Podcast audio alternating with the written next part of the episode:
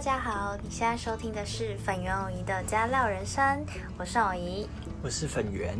有鉴于呢前几集可能是讲的比较严肃的话题，那今天就讲一点轻松的。那今天呢，主要是我要来跟大家分享一部呢在 Netflix 上的一部影集。那这部影集是我非常非常推荐的，这有可能是我看剧以来的 Number One。这么浮夸？对，对我非常喜欢这部。那是美剧吗？对，它是美剧，它就是在 Netflix 上。然后，呃，为什么会跟大家想跟大家分享这部影集的原因是呢？它里面探讨的议题呢，我自己呃非常的感兴趣。那我相信应该蛮多人跟我一样的，还是不一定。难说喽，我们就看这一集的收听率怎么样。好，那这部影集它叫做《Mind Hunter》，然后它探讨的议题呢，其实是所谓的犯罪心理学。哦，好酷哦！那个什么 profiling 那个吗？对对对，就是那个。然后呢，它我我自己想说，它的影集其实围绕着两个主轴在在走，一个呢叫做犯罪侧写，因为呃，应该说现在很多影集就是有那种什么犯罪侧写师哦，嗯嗯嗯，就是一个很帅的形象，然后在。警察旁边，就警察好像都没有什么用，然后 然后被这个犯罪摄影师分析对分析出来，然后功劳永远都是这个些犯罪摄影师，然后远远景就对韩剧比较这个类型，对对对，就是就是那个东西。那简单来说，他这个犯罪侧写就是他可能利用各种过去各种不一样的经验，然后甚至是一些细节，然后。来去推导出呢，就是这个犯罪者的样貌是什么？简单来说，就是找到犯人，或者说呢，他去推断这个犯罪的犯犯人这个犯罪动机以及他犯案的整个过程，这就是所谓的犯罪侧写。那另外一个主轴呢，叫做预防犯罪。那这个很简单，就是在我们人犯罪之前，我们就已经先可以发现他，然后并且阻止他。对，所以我觉得整部影集它其实围绕在这两个点上面。好，那这部影集呢，其实它不算是原创，它是传记，就有点类似传记，就是某部分对对对，因为它是真人真事啊。对对对，它其实这这整部影集它是改编从一本书，它叫做《破案神探》，FBI 首位犯罪破化专家气胸档案。非常的长，这是一本书，然后改编成影集。那为什么为什么叫真人真事呢？原因是是因为这本书的作者就是那一个 FBI 探员，就是影集描述里的主角。对，所以他其实是在描述他当探员的这二十几年来的这个他的生涯的这个描述。嗯，然后呢，影集就是翻拍，把从他的书这样再转转转成影集这样。很多集吗？目前呢，他总共出了两季，然后大概有点忘记了，可能二十集左右吧。啊，对对对。那一集大概多久啊？一集不会很久，大概是四三四十几分钟吧。嗯。所以那时候是一天三集四集，直接把它扫完。你是不是欠揍啊？非常好看，一集接一集。但是我们不知道你有看，还是我在睡觉的时候有可能狂看不完，太吸引人了。哎，你怎么没教我看啊？我觉得你，我我我我一开始也不知道。擅自推翻，我不喜欢。我一开始也不知道这一部这么好看，因为我也是去查网站说啊有什么推荐的好看的美剧啊，然后我才，因为我看我本身看美剧不是看非常多，我是每天都在看，我只会挑一两部我兴趣的，然后把它看完。就每天都在看？没没有，最近没有了。哦。最近回归电影了。好的。好的。差差题了，请继续。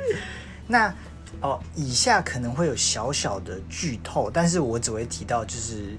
这个影集的大纲而已，所以其实大家不用太担心。就你对对对，你可以听完之后，然后呃再回去看这部影集，你就会比较了解整个大架构在讲什么。好，好，那我开始了。那这部这部影集其实它的年代在。呃，你它在一九七零年的美国，因为是 FBI 嘛，对。那一九七零年在犯罪这方面有什么比较大的特色呢？其实就是当时候的科技不是那么发达，跟现在其实不太一样，因为当时候比如说我们现在很常使用像是 DNA 检测、DNA 的比对啊，或者是我们常常调阅什么监视器啊，甚至用验尸啊，或者说电话监听啊，什么什么一大堆的科学方式，在当时候都不是那么发达，因为科技还没有那么成熟嘛。啊，那应该很难找凶手。对，所以当时候发生了非常非常多的，呃，不管是连续杀人事件或是随机杀人事件，这些杀人犯其实很多都没有被抓到。嗯，那一方面当然也是因为美国的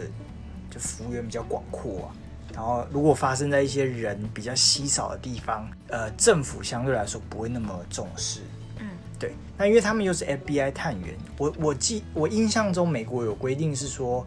你假设你这个犯罪它不是跨州的，FBI 是不能介入的。哦，对你对对，你你要犯罪要跨州，就是可能两个州、三个州的的嗯事情的时候，FBI 才能够介入，因为 FBI 算是那是中央单位。对对对，不其实类似中央单位。那如果说是州，就是 A 州发生了某件事情，然后呢 B 州也发生了某件事情，他们是会互通消息的嘛？因为如果不会互通的话，就会很哎，难这个就是当时候那种全国对对对，杀人犯当当时候非常大的一个困难就在这边。哦，就对因为没有互通对，没有互通就是很麻烦。嗯然后当时候 FBI 这个组织也不是那么发达，嗯对，所以消息流通的不是那么顺畅，嗯所以导致很多很多的麻烦。这样，好，那两位主角其实他原本就是隶属于 FBI 的叫做行为科学小组，其实他就是还是去呃，其实当时有这个意识是有成立这个小组，想想要去研究一些犯罪行为等等的，但是想想当然尔呢，当时候一定不是主流，嗯嗯，甚至是有可能被排斥、被抵制的一个主。这样嗯那这两位主角呢，其实他们就因为很多很多人都没被抓到，然后事件又呃有有时候一次杀了什么七六七个人啊，十几个人，就轰动轰动整个美国。那如果只有在单一州发生的话，FBI 其实只也只能看，然后也不能有什么实质上的帮助。所以他其实他们开始意识到这件事情的时候，同时他们也知道这个社会就是当时候的社会体制其实是有缺陷的。比如说，我问你，假设我们现在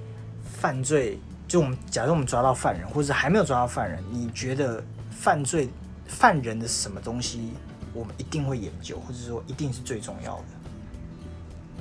什么成长背景、过去家庭，差不多意思。对，那个那个东西叫做犯他怎么想的，为什对对么动机？对对对对对对对。好，一次节目讲完了。对，就是犯犯人的什么东西最重要？就是他的犯罪动机是最重要的。我们要去研究说他到底为什么犯罪，才有可能接下来的，比如说犯罪的侧写啊，或是犯罪的预防。嗯对，所以现在其实我们有这个观念，在当时候却没有这个观念。对，所以所以他当时候其实是没有人愿意去真正去研究说犯人的犯罪动机到底是什么。嗯对那呃，因为当时候只想说，反正我只要抓到凶手就好了。因为当时候也非常多的什么人会去游行抗议，说为什么你们都不抓凶手，为什么抓不到等等的的东西。对，所以当时候的远景啊，或是甚至 FBI 的这个组织啊，他们都想说啊，反正我尽快破案，尽快抓到就好了。我们不值得，也不要浪费时间去研究这些杀人犯，然后去什么做对他们做分析、做研究啊，这都是浪费时间。所以其实当时候两个主角想做的事情呢，它是算是非常非常的前卫，就其实就是我们现在的观念。嗯，对所以当时候当然他们两个也受到非常大的阻挡啦，包括他们的上司啊，包括他们整个机构啊等等。这边大概就是这样。好，那好不容易呢，他们要怎么样来去破解这样的当时候的困境呢？他们用了一个方法，这个方法呢，就是他们开始所谓的公路巡回，全国的公路巡回。你知道他们去做什么吗？不知道 什么意思？没有，他们呢就开始去美国各州去访问那些连续杀人犯，访问，跟他们做访谈。对对对啊！可这些人不是应该被抓起来关了吗？对，就分别关在啊，不同不同州的、的监狱里面。哦，他就直接去，哦，OK 对他们就他们就想出这样的方法，然后去访问他们。为什么要访问他们？简单来说，就是他们想要去了解这些人他们在犯罪的当下，他们到底在想什么。就是我们刚才讲的犯罪动研究犯罪动机。问问题，啊，你说，那他们是上班时间做这件事吗？这个就是他们的工作，对。所以可是老板有准他们这样吗？老板不会觉得说啊，那个他已经被抓起来，你不要再研究了。哎，这个就是他们当时候遇到的困境，然后也是那他们要怎么说服别人呢、还是他们就这个这个这个留着给大家去。但呃，影集里面有说，是啊，对，影集里面的第一季其实就有描述到他们遇到困境的时候，他们觉得要怎么办怎么去。面？嗯，对对对对，那就就留给大家去看这样。啊，好讨厌。好，好，诶、然后呢？啊对，他们开始去访问这些杀人犯嘛，就是研究他们的动机，然后针对他们的，比如说他们的家庭或是他们的成长背景，小时候有什么样的经历，然后透过这些访谈，然后去发展出我们刚才讲的两个主轴：犯罪侧写，就是要怎么样去办案，然后另外一个就是预防犯罪的可能性，这样。好，所以另外一个，除了他们探讨议题非常有趣之外呢，还有另外一个，我觉得这部片，呃，这部这个影集非常非常吸引人的地方，就是它不，它不是那种像一般的那种侦探剧，他们去呃焦点都放在怎么样去破解，就是那些凶杀案，或是怎么样去逮捕那些犯人，这不是这部影集要强调的重点，因为它可能不是像福尔摩斯那种影集，就是好像很炫，就是观察到什么细节哇，其然后推论出什么东西，然后去找到什么样的犯人。他们不是这种，不是这种风格，所以他们是一个比较全新，呃，我觉得比较务实的观点来去研究或去来来去演描述犯罪。嗯，毕竟是真实。对，就是真实的，所以其实里面的描述真的还蛮精彩的，因为它其实完整的去还原了当时候这个探员他们要怎么样去突破这些困境。应该说，里面有个重点是你要怎么样突破这些杀人魔、变态杀人犯的这些心防，然后让他们可以真真正正的讲出他们小时候或是他们过往的经历到底是什么。因为其实很多就是犯人他们在描述他们的，因为你因为你被比如说你被讯问的时候，你你一定会讲，你会掰出他的理由，嗯，所以很多犯犯人他们其实都是讲假的。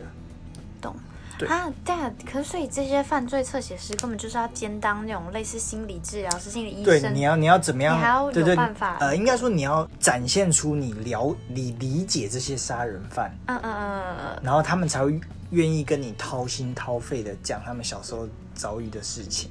不然，通常如果讲出来是谎言的话，其实这个研究就没有意义了。嗯嗯嗯，对对对，所以里面非常精彩，就是怎么样这两个主角怎么样去突破他们的心房。那当然有一部分大家可以观察一下，就是饰演这些杀人魔的这些演员，演技真的非常厉害，嗯，而且他们会有，就是他们能够演绎出那种杀人犯的气场。嗯就你在看的时候，你会觉得哇，会为主角捏把冷汗。嗯因为他们可能为了突破心房，可能都是没有戴手铐，没有在交流，就直接跟你坐在对面，啊这样跟你谈话。嗯嗯，然后甚至他那边走来走去，嗯然后有一个体型如果非常的高大，什么一百九啊，几公几几公斤啊，所以你会感受到那些杀人犯那种气场的压迫。嗯，所以这个是还蛮精彩的。呃，刚才除讲说出啊，除了他们的过往的经经历啊，或是他们遭遇到什么样比较悲惨的事情之外呢，他们还会去推导说，哦，他们第一个是为什么犯罪嘛，再来就是他们怎么样挑选被害人，比如说男的、女的，嗯嗯或是哪一种种族，然后或者说哪一种阶级的人，或者是另外一个就是用什么样的方式杀人，像是用刀啊，或是用绳子勒毙啊，或是淹死啊等等的方式，其实这这背后都会有原因的，嗯，就不是那么简单，就是好像我随机拿了一个什么的我就去杀，其实背后都会有原因，就是他们挑选的，甚至有一种是呃，犯人他是站在被害者面前，被害者看着他，然后他把他杀掉，还是他他想要站在被害者的后面，不让被害者看到，这其实都会有原因的。对，所以里面讲到非常非常多的细节，是真的是蛮有趣的。然后他们透过这些细节，逐步的去建立一套有系统性的这些科学方法，大概是主轴是这样。但它里面我们刚才说它没有什么破案的精彩精彩内容，但是他们还是有利用他们当时候得到的一些部分的资讯来去尝试解决当时候发生的一些案子。对，只是呃重点可能就不是这块。好，那最终目的当然我们讲的一定是什么预防犯罪嘛，就是我们常讲的预防要胜于治疗。对，其实是同样的概念。那这个东西其实就跟我们现在蛮有相蛮蛮蛮相关的啦，就是因为常常我们比如说什么嗯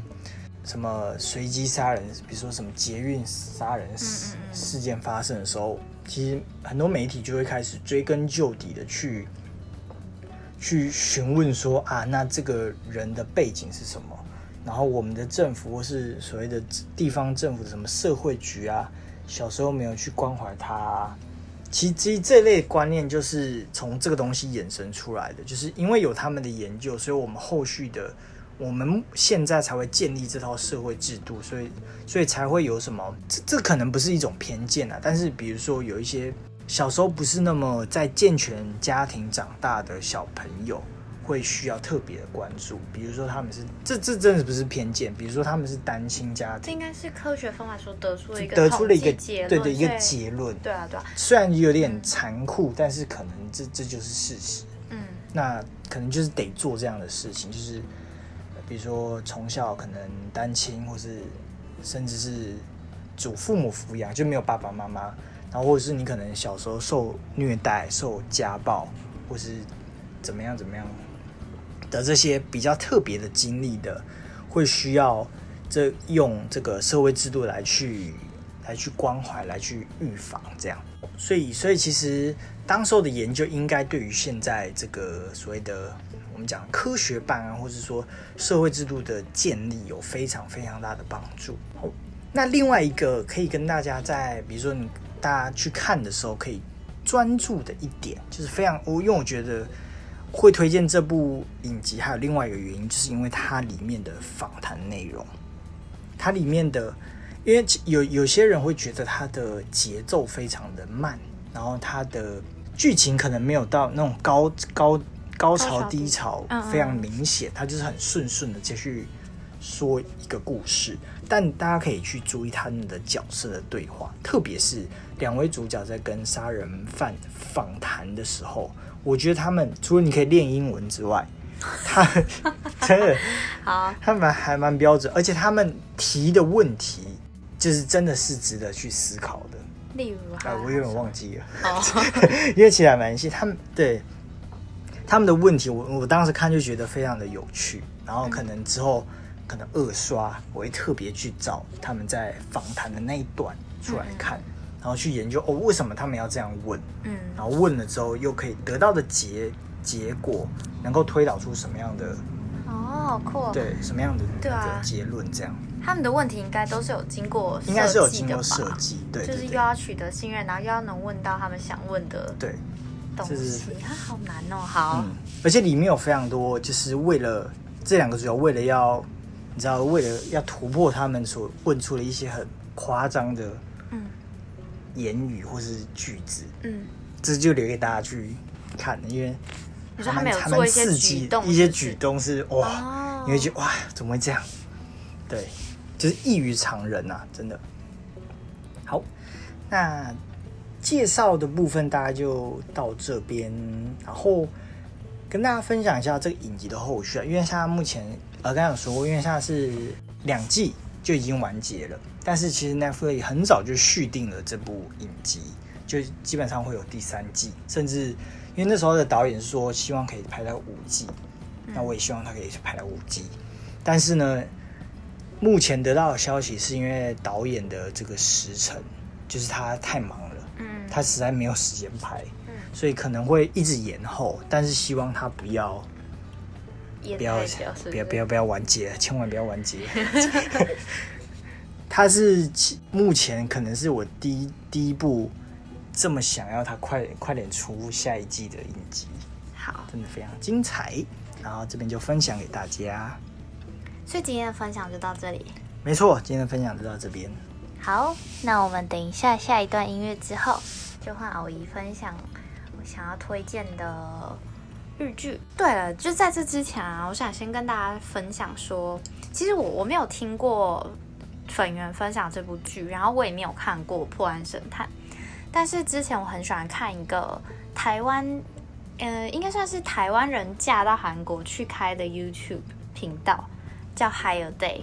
有些人可能知道，那它里面就是他们自己去整理、收集很多韩国的连续杀人案件啊，或是各种案件。然后里面就是也有提到说，像我刚才问你的，他们也是去试试着去剖析说韩国整个社会制度建立起来，然后他会一直跟我们更新一些。就是未解案件，然后最新发展到哪里，我就觉得很酷。然后它里面也有讲到说，因为以前韩国各个县市是没有互通情报、没有情报网这件事情，所以连续杀人犯非常难被抓到。类似这样的事情，然后也有讲到说，他们每次在分享的时候，也都会分享说，这个犯人因为他小时候，例如说什么被妈妈虐待什么的，所以他长大以后就会有丑女情节之类的，然后怎么样，可能杀人的时候类似说，哦，一定会用丝袜什么之类的这种东西，对对对，对我觉得如果对这方面的东西有兴趣的人，也可以去看看 Higher Day 这个频道，我自己是蛮喜欢的。然后呢，等一下要跟大家分享的日剧啊，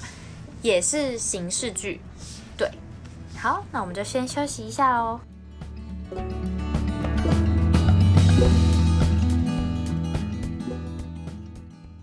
好，那我今天要跟大家分享的呢，就是这部日剧叫做《MIU 四零四》。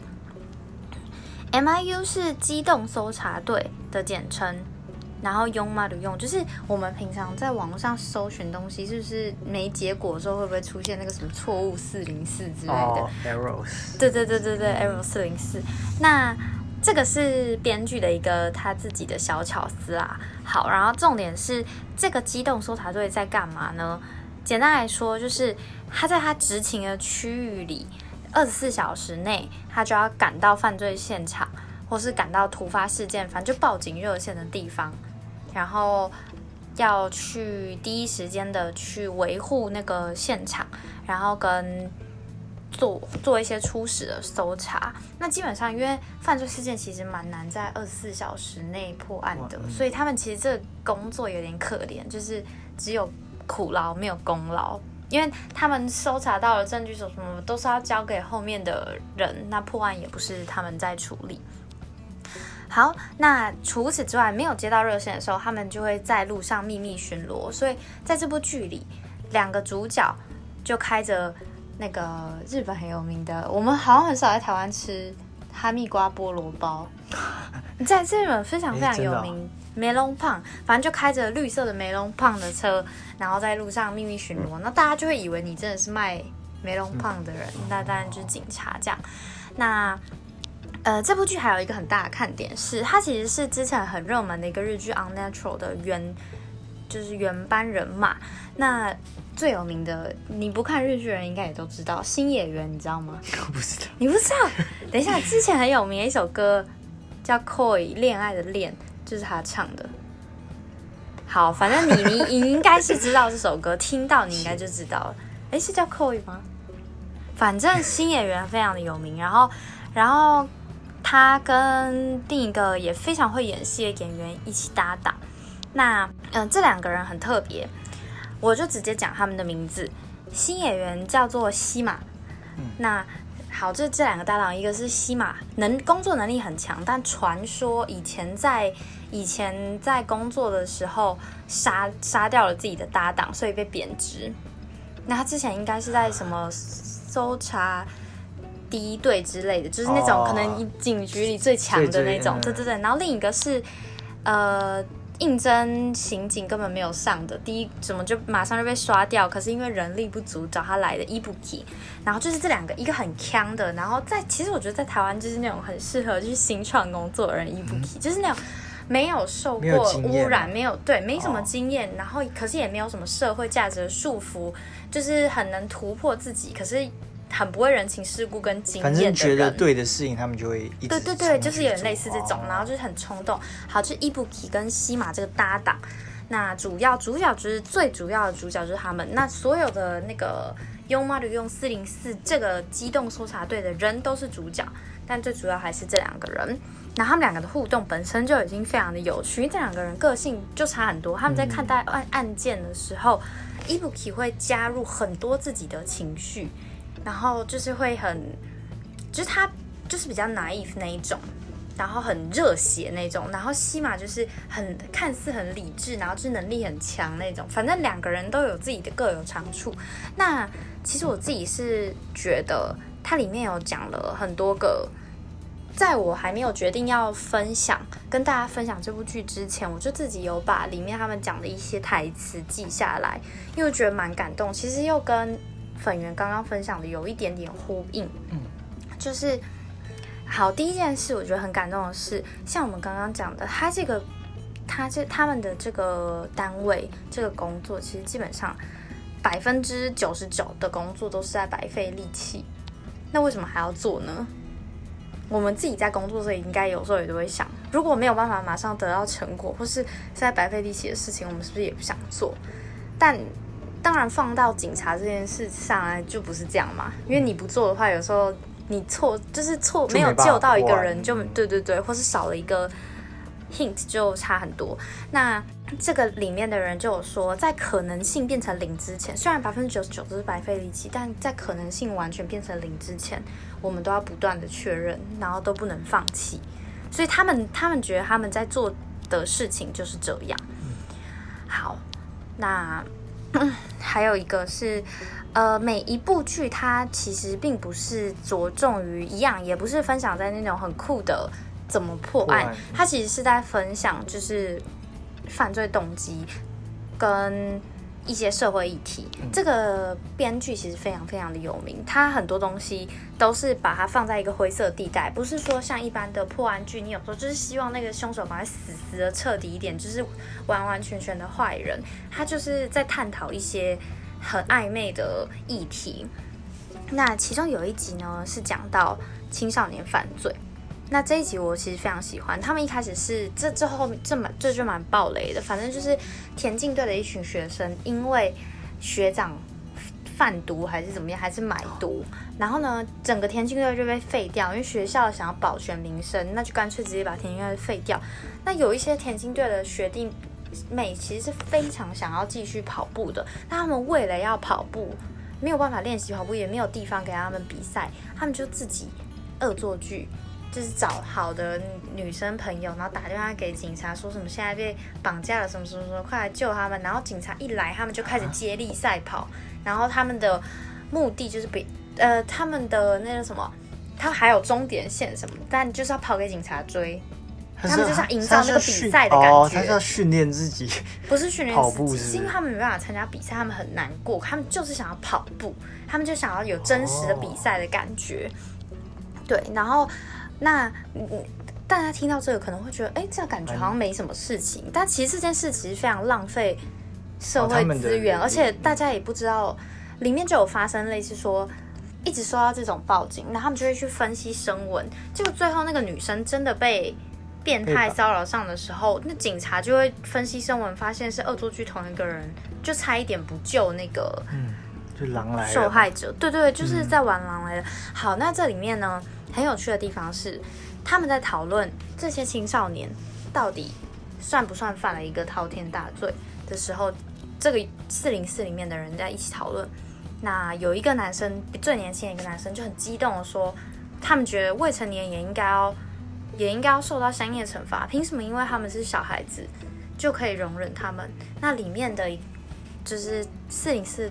的队长是一个女生队长，这在日本非常难得。那这也是一个电嗯、电视剧的看点。那他就说了，我觉得他说这句话真的不是这句话，他说这一段话非常的感人。他说。即使对啊，即使是未成年，也有可能去犯下那种无可挽回、无可弥补的滔天大罪。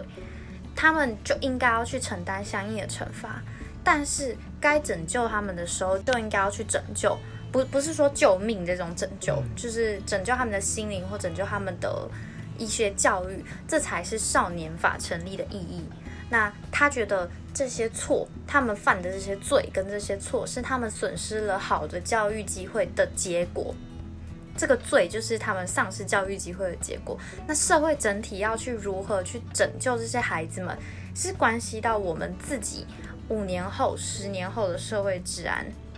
所以他会觉得说：是啊，我们是是应该要给他们相应的惩罚，可是更该做的应该是去确保他们未来的教育该如何进行，而不是。就是要恶狠狠惩罚他们，让他们怕的要命，这样。其实救他们也是救自己。对，对对对，他就是这样子表达。那这一群人马上就很有动力的，又继续就是做二十四小时这个机动搜查。听起来好像是一群很热血的笨蛋，但是就是因为他他这里面就想表达，就是因为有这些人。所以大家的就是才可以有这么平和的生活。那里面那个伊布奇刚才说的那个野生的笨蛋，就是很热血的那个，他就说了，可以在事态恶化之前去阻止案件的发生。他觉得他现在做的工作真的是太棒了。哦，对，大家其实其他人其他他的同伴们听到这句话，其实非常的感动。对，那除此之外呢，我觉得每一。就像我刚才说的，每一集都有一个社会议题，或是想要表达的观点，包括外国劳工里面就有讲到说，嗯，犯人就是其实是，哦，这真的是蛮暴雷。反正犯人是里面弄得很像是越南劳工在闹事，但最后是那个帮助越南劳工来日本学习日文学校的窗口，假扮成越南人啊。就是他，他去抢日本人，因为他觉得日本人，他希望那些越南人不要再被骗了，不要再来日本了，大家赶快回去吧，因为他觉得什么 Japanese Dream 根本就是骗人的，因为他自己亲眼看了很多惨剧。那反正反正他们就在探讨这这种议题。除了青少年犯罪，还有一个我觉得我也蛮，就是看了很多感触的是在讲信任的议题，就是有一对夫妇，他们被。一个不知道不知道是杀人犯还是什么，当时他们是不知道的。反正就有满身是血，然后又有凶器的一个年轻人挟持。那当天他们正要开车去郊区看他们以前自杀的儿子，儿子在国中的时候自杀，因为被人家怀疑说偷东西。那父母不相信他，就有点像我们亚洲的父母嘛，通常第一时间就是先怪罪自己的小孩，那不会想要真的去了解说到底小孩是不是被冤枉，或是小孩为什么这么做。嗯。就是先怪再说，然后赶快叫小孩道歉。那那他的小孩就自杀，那父母一定非常愧疚嘛。那他的父母就一直有这份伤在身上。然后呢，这个挟持他们的杀人犯，他们就觉得，那个杀人犯有跟他们讲他为什么，就他觉得他是被冤枉的，什么怎样怎样怎样。他讲了一些，他们就把自己对儿子的感情投射到那个杀人犯上，他们就觉得这个杀人犯也是。冤枉的，所以当警察在要抓他的时候，他们就疯狂的帮，就是这个杀人犯逃脱。对，那这个东西就是我觉得真的超酷，因为我一开始看前半段，我也以为就真的是这样，你真的会不自觉的，就是跟着也把情绪投射过去，然后真的是会有太先入为主的观念，因为他确实看起来是一个年轻有为的年轻人，感觉真的很冤枉啊！你对人的信任线到底要怎么去？拿捏或是什么的，真的是真的是超难。然后还有一个课题是，其那个伊布奇里面那个其中一个警察，他里面会不停的提到，他发生一些案件的时候会去找的他的恩师，在他以前年轻的时候，让他原本是小混混的他决定要当警察，然后就是的那个恩师，因为他觉得小时候都没有人信任他，没有人相信他，大家都觉得他是废物，只有这个人好好栽培他，说。你想当警察的话，如果是你，一定可以什么之类，就对他来说是人生很重要的人。那他的搭档那个西马，反正就有发现因为一些蛛丝马迹，发现他的恩师可能是某个杀人凶手。那这个时候伊布克就一定，你一定不想接受。你今天如果是你很相信的人，或是你的家人啊，什么和。喜欢的人之类的，发生这种事，你一定会下意识的很不想要面对这件事。那它里面就是也有在讲，这个东西，我觉得这个大家可以去看，因为这一集真的是蛮精彩的。那那个他的恩师以前也是警察，那他也有在讲说，这这就是他的选择。对啊，难道他就是？是吗？好啦，那那对，那就留给大家去看看这部蛮精彩的剧。那今天的分享就到这里喽。好的，大家拜拜，拜拜。